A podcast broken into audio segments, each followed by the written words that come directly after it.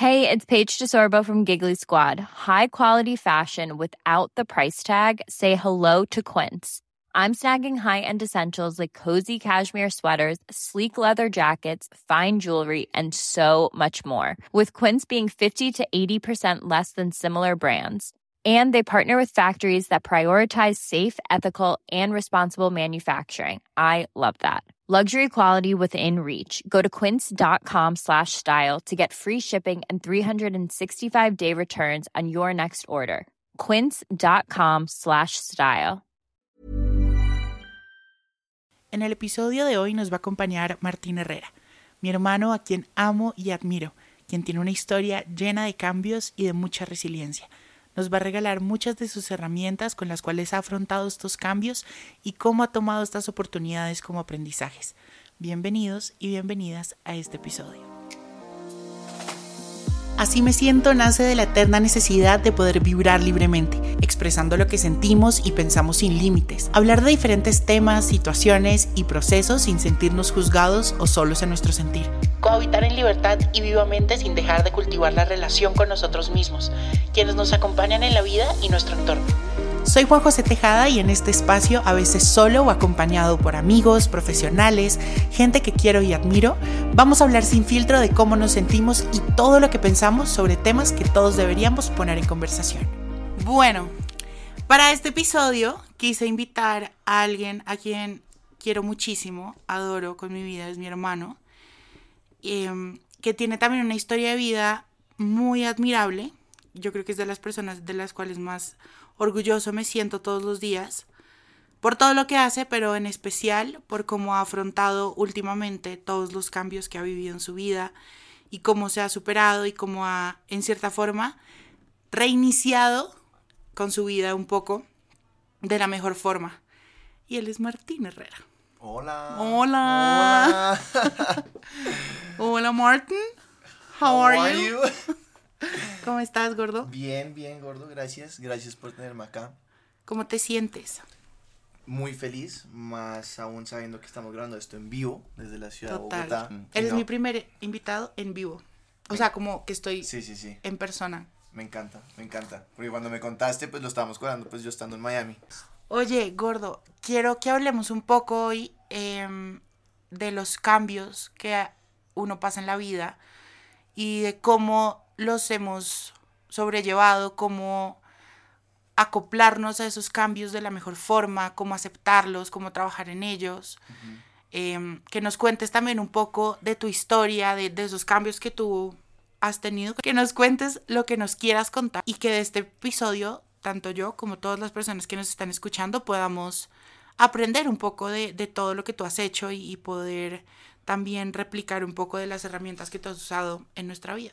Pero primero cuéntanos quién eres, qué haces y cuéntanos un poquito de, de, de ti. ¿Quién soy? ¿Qué hago? Nada. Em, yo hoy en día vivo en la ciudad de Miami, tengo 20 años, me gradué aquí, viví toda mi vida en Bogotá. Eh, me fui a vivir a Miami hace un año y fui a cambiar mi estilo de vida en el sentido de que pues llegué a trabajar, a hacer mis propias cosas, a vivir solo. Y, mm, y antes de la pandemia pues fue cuando pasó todo esto y a raíz de la pandemia es que pues de tu mano, claro está, eh, creamos lo que en su momento pues se llamaba y pues se sigue llamando, solo que ya no lo estamos haciendo, eh, live en la sala con Martín Herrera, que es básicamente eh, un talk show que hicimos durante, ¿qué? Como seis meses casi. Sí. Sí, Seis meses. seis meses, eh, en el que, pues sí, digamos que seguía todos los parámetros de un, de un talk show como los que conocemos de Ellen, Jimmy, Jimmy Kimmel, Jimmy Fallon, pero con un toque un poco más claramente personal y un poco más informal, sin rayar en pues el irrespeto con el invitado, sino pues de poder, más allá de las preguntas que se hacen de qué hace, cómo le ha ido en su último proyecto, cuéntenos de lo que se viene, sino como pues rayar un poquito más en en el aspecto personal de lo que el invitado tenía por contar acerca de su vida y de sus proyectos y de lo que sea que fuera quisiera, sea, fuimos músicos, actores. Y bueno, fue eso, digamos que al mismo tiempo, de alguna forma, como lanzarme en ese sentido de traerme más allá de como yo de Martín. Herrera, sino Martín Herrera con su forma de pensar, su forma de ver el mundo, su- sus ganas de mostrarse al mundo. y empezar a exteriorizar también un poco más todo eso que tú pensabas, porque realmente pues antes lo podías llegar a compartir, pero pues con tu círculo más cercano. Exacto,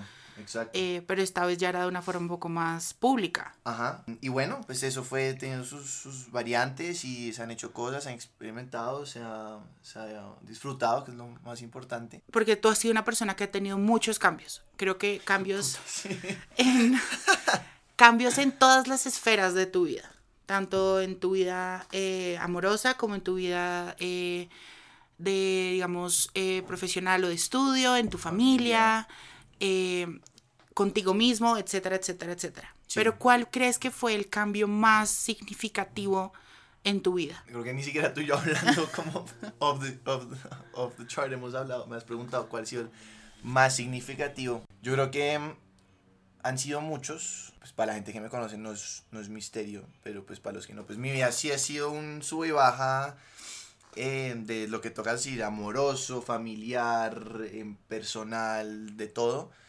Eh, pero yo nunca, nunca, nunca me he puesto en posición de víctima con nada. Yo todo lo he visto como una forma de seguir adelante, de salir adelante. Así suena súper cliché. Pero no creo, en este momento me coges frío como decir un momento clave que yo he dicho, como este fue el breaking point.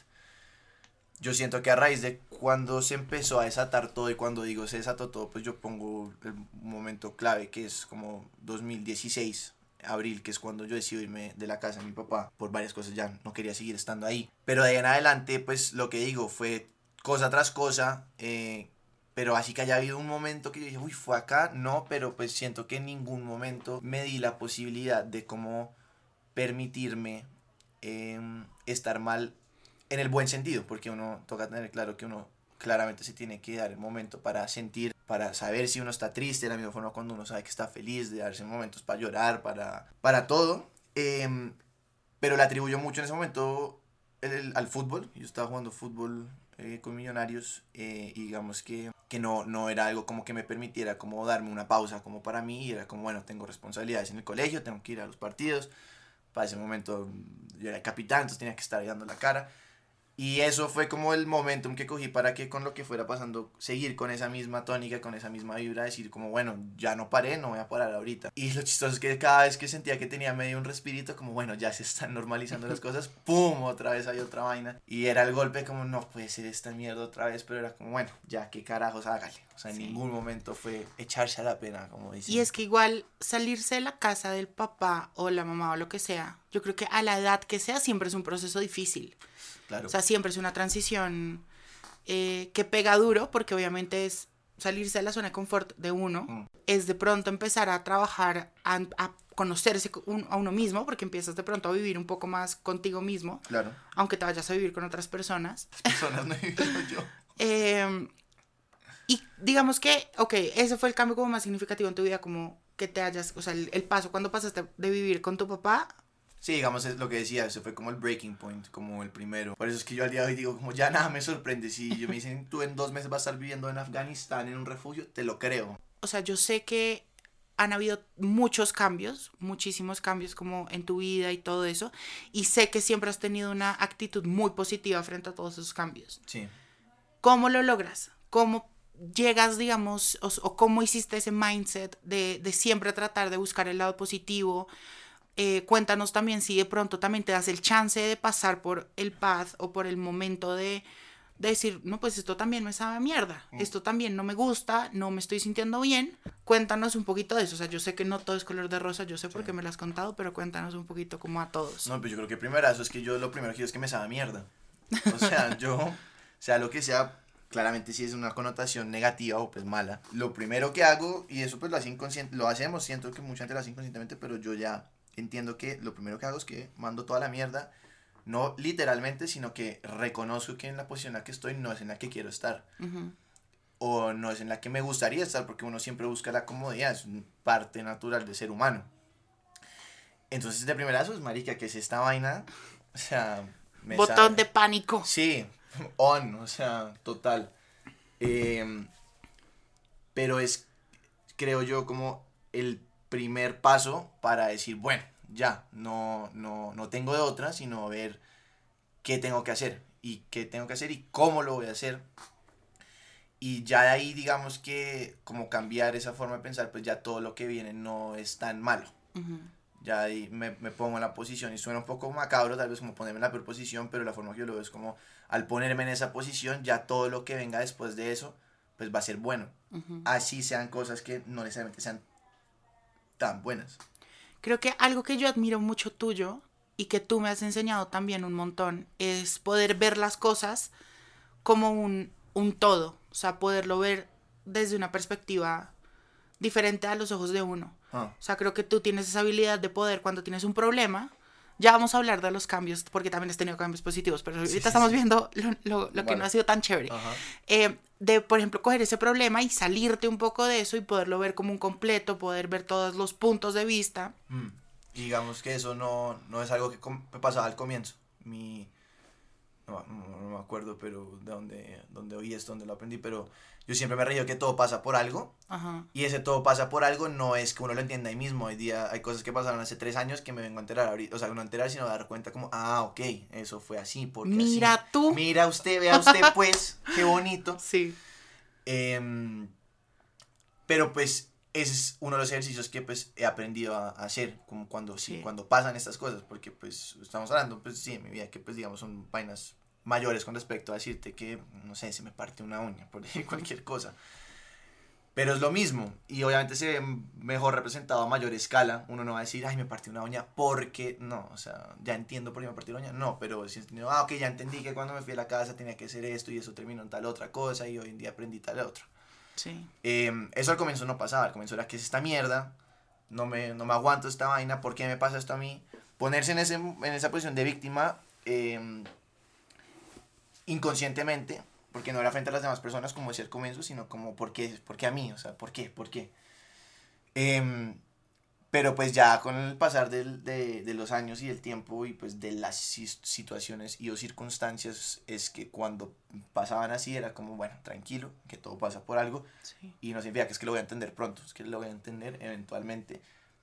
Y estoy bien con eso, o sea, entiendo que ese es el proceso, de que puede pasar un mes, un año, diez, una semana y uno ya sea empieza a ver regazos de, de, de, de por qué fue que eso tuvo que pasar así o empieza o lo entiende, a veces hay momentos que solo todo hace clic y uno es como, ah, ya, Ujú. ok. Por ejemplo, también una habilidad que es muy importante en el tema de los cambios en general, creo que es la habilidad del stop y es poder em, parar un momento, reconocer qué es lo que estoy sintiendo, qué es lo que estoy pensando, por qué lo estoy pensando y dónde lo estoy sintiendo, em, poder procesarlo y después sí llevar a cabo eh, lo que tenga pensado para resolverlo, etcétera. Sí. Pero, por ejemplo, cuéntanos un poco cómo, cómo has vivido tú el miedo con esos cambios. O sea, el cambio siempre genera miedo, Mm. siempre genera incertidumbre. ¿Cómo eres tú frente al miedo? ¿Cómo lo manejas tú? Yo creo que dos cosas. La primera es como, como les decía ahorita, digamos que el, el, el, el- el factor común de las cosas que me han pasado es que generalmente no, cuando pasan no me han dado tiempo físico de, de poder, por un lado, tomarme el tiempo para mí, para lo que tú decías, para pensar, para interiorizar, pero tampoco el tiempo para decir, bueno, me puedo echar al ocio, hacer lo que yo quiera, sino que requiere acción inmediata. O sea, no ahí mismo tal vez, pero listo, para mañana tengo que saber qué hacer. Y digamos que eso jugó y juega parte en responder tu pregunta de cómo he superado en mi caso, como el mío, es que las circunstancias no me han dado para, no te- para tener miedo. Es como, así tengas, te toca. Y es que no es que tengas a- a- plan A o plan B, solo tienes plan A y te toca. Y ni siquiera es plan A porque plan A es la mejor opción, tienes plan Z. Entonces, ha sido como darle. Y pues claro, hay momentos en los que uno sí tiene tiempo y el miedo, no solo en cosas así mayores, sino en general cosas también pequeñas, que es donde más se manifiesta, pienso yo, en las maricadas, como decimos.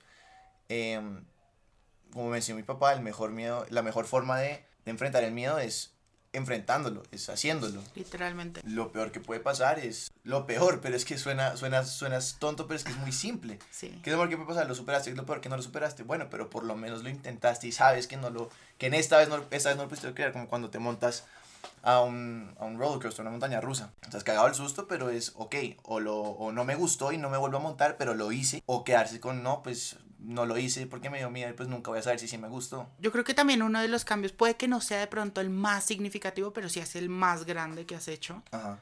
o el que te ha tocado vivir y es el cambio de tenerte que ir a vivir a Miami, tener que empezar a trabajar, tener que empezar a, a trabajar por ti, a sostenerte. Sí.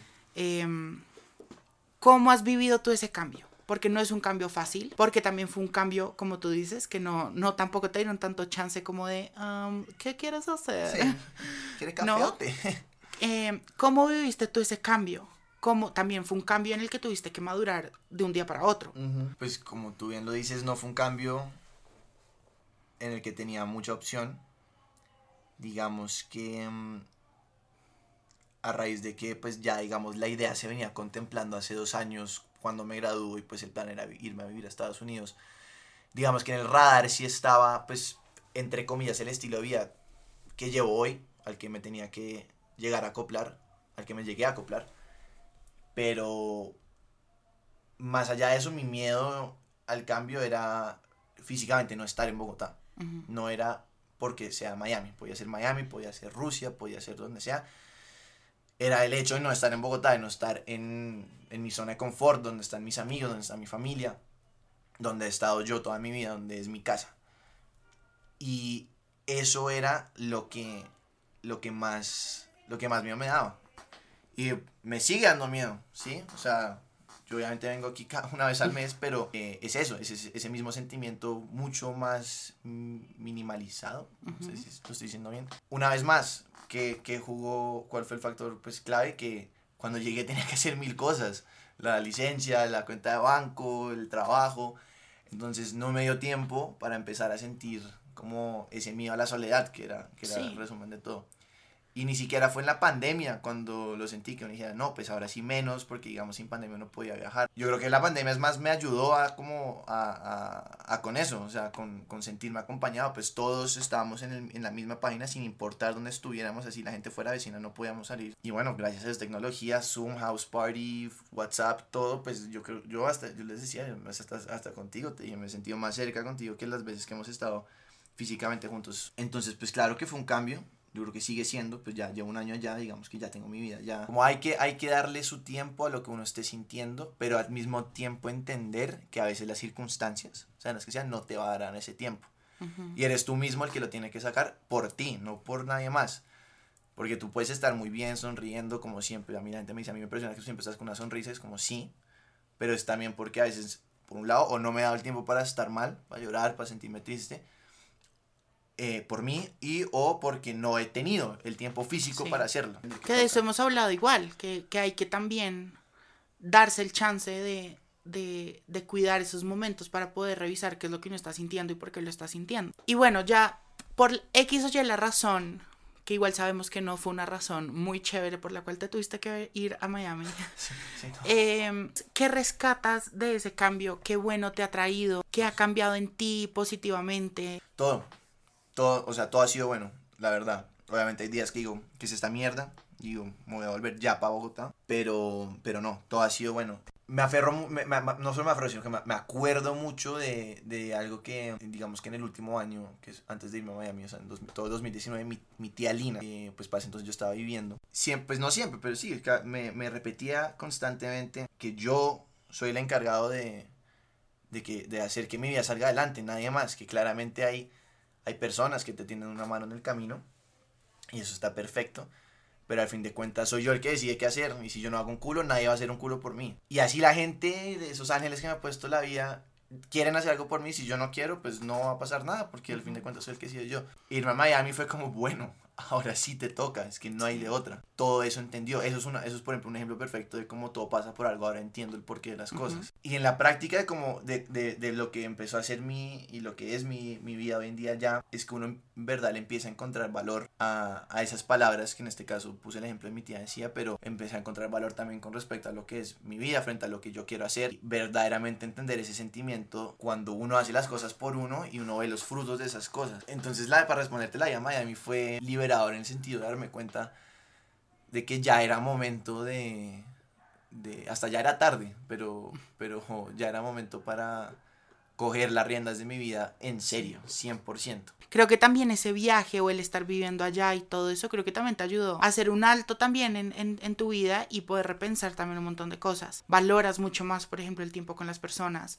valoras mucho más las personas que te rodean, siento, por ejemplo, que también pudiste sanar también muchas cosas Sí. del pasado eh, y te diste también el chance de pensar un poco más en qué es lo que estás sintiendo y cómo lo estás sintiendo. Volver a haber conectado con mi papá eh, ya estando en Estados Unidos. Después de mucho tiempo Sí, también. sí, exacto. De- sí, total. Em, lo mismo con mi mamá, que, que yo te, te- lo decía a ti, es como, como me preguntó como, no, ay, no te hace falta tu mamá, es como, la respuesta es no, porque pues yo con mi mamá, no, no, mi mamá se fue a vivir a Santa Marta hace cinco años, entonces digamos que ya estoy acostumbrado a que la veo dos veces al año cada vez que voy a Santa Marta, entonces no era mucha diferencia estar en Bogotá o en Miami en ese sentido, pero igual eh, el hecho de estar haciendo lo que estaba haciendo eh, en Miami, pues también me dio otros ojos para ver con, resp- con respecto a la relación con y para mi mamá. Y yo creo que también los cambios te han enseñado que eres muy capaz de muchas cosas. Los cambios en general también nos enseñan y nos muestran habilidades que uno tiene por ahí escondidas. Total. Y, y es lo que yo te digo, o sea, yo te digo, yo siempre he sabido que tú eres la persona más capaz del mundo, eh, pero creo que tú antes no te lo creías tanto. Y el poder llegar y darte cuenta que eres capaz de un montón de cosas Mm. eh, es increíble. Sí, y creo que 100%. tanto para ti como para las personas que te rodeamos es súper, súper lindo y súper gratificante poderlo ver. Pero hablábamos precisamente de eso, nos acordamos como de cuando pues todos de chiquitos decíamos como, no, yo quiero ser famoso, quiero, ya sea porque soy actor, o porque soy futbolista, o porque soy millonario, como decíamos. Eh, y que todos como que ilusiona, teníamos esa ilusión, como decir, cómo se sentirá eso, y uno veía pues a gente que sí lo es, yo no sé, cantantes, actores. Y, y luego pues llega a ese punto en la vida que es como, bueno, como que uno se aterriza, es como, bueno, ya no voy a ser futbolista, voy a estudiar administración, o sea, lo que sea. Sí. Em, y, y, y digamos que yo siento que yo había pasado por ese punto, que es como, bueno, yo ya, o sea, sí, voy a, yo no, no necesito todo eso para saber quién soy yo, ni, ni la persona que soy para mí y frente a las personas que me quieren, pero digamos que en esa forma de verlo, pues ya, había, ya me había aterrizado, como, bueno, pues ya yo no voy a hacer todo eso, y está perfecto, no, no, era, no es que no era para mí, sino pues ya no, no es. Eh, y, y a raíz de irme a Estados Unidos y con, y con todo lo que se, se pasó, no solamente digamos que tuvo una pizca de eso, eh, no diciendo que claramente soy famoso porque obviamente no, eh, pero por todo lo que se desencadenó eh, de, de lo que tú acabas de decir, de cómo darse cuenta que sí soy capaz de muchas de las cosas de las cuales no creía capaz, así me hayan dicho que sí era capaz para eso. Cuéntanos un poco de, de, de esos cambios ahora positivos que has tenido, que yo creo que también generan un poco de miedo, que obviamente uno se tiene que acoplar y todo, pero, pero que son cambios chéveres, que son cambios que, no sé, entrar en relaciones con unas personas o... valorar el trabajo, weón, el trabajo es sagrado y es algo que siento que nuestra, sí, nuestra, más allá de sociedad, pero como nuestro núcleo cercano, pues de gente en la que estamos, como, como nuestra generación. esa generación, esa es la palabra que estaba buscando, está sumamente underrated, como que la gente no entiende. El trabajo se respeta y el trabajo se valora, y sí, y aprender eso está, creo que es clave. Estoy sumamente agradecido por las circunstancias para que me hayan entendido, para que me hayan hecho entender eso. Eso primerazo, lo que tú decías de las relaciones, eh, conocer gente nueva, pues en mi trabajo, pues la mayoría son colombianos, pero, pero viniendo de diferentes eh, contextos, lugares, ciudades, historias, y poder llegar al punto de que pues son todos mis amigos y, y, y cuando nos estamos trabajando pues salimos y la vaina, eso me parece una nota. Por ejemplo, en, en mi caso pues aprender mucho más de, del trabajo en el que estoy ahorita, pues que es la industria hotelera, la industria del hospitality business, como dicen. Eh, que es chévere, es chévere, es, es, es, es- era nuevo para mí totalmente. Como eso lo adaptaron a, un, a una coyuntura pues de que hay una pandemia. Te ha ayudado a crecer un montón personalmente. Eh, creo que has madurado un montón. Todo. Total, o es, sea, es, es, es como en verdad el sentido de la responsabilidad, de no solamente tener que responder a tus papás, por dar un ejemplo, o a tus obligaciones académicas, a lo cual son cosas que estamos acostumbrados, pues desde el colegio, desde chiquitos, digamos, siempre son como los dos referentes a cosas y personas a las que uno se les tiene que respetar y responder ujú. Pero ya cuando estás dentro de una empresa, dentro de un hotel en el que juegas una parte, así sea mínima, comparado a, no sé, voy a inventar a los managers del hotel, por decir cualquier cosa, Eh, bueno, aún así cuando juegas esa parte, pues estás dentro de un equipo, estás dentro de unas personas que están esperando un buen trabajo por tu lado para que las demás actividades que, que conllevan dentro de lo que está planeado en lo que sea la empresa se lleven a cabo. Gordo, para cerrar, algo que nos quieras dejar sobre cómo afrontar los cambios. No sé si una herramienta, yo cierro diciendo que no todo es tan grave como uno cree. No es la vaina de hay luz al final del túnel, o sea, sí la hay, pero no me estoy yendo por ese lado, me estoy yendo por el lado de que conscientemente hagan el ejercicio, que cuando sea que estén pasando por un momento difícil, eh, de choque, de cambio, entiendan que no necesariamente puede que hayan cosas mejores, insisto, las van a ver, se los casi puedo firmar, pero más allá de eso es que van a ver otras cosas, punto. O sea, su vida no se va a quedar en ese momento. Ya es decisión de ustedes y deciden que su vida se quede en eso. Y termino con una frase que dice, el dolor es necesario, el sufrimiento es opcional. Oye, gracias. Siempre a ti un placer. Gracias a ti. Gracias por estar acá, gracias por contarnos un poco de tu historia, de cómo afrontas tú los cambios, por lo que las herramientas que nos regalaste. Me llevo un montón de cosas muy lindas y gracias, gracias en verdad No. por acompañarnos. A ti, gordo, gracias por el espacio. No, a Gracias, ti, gracias. gracias, gracias. De una. I love you. I love you too, motherfucker.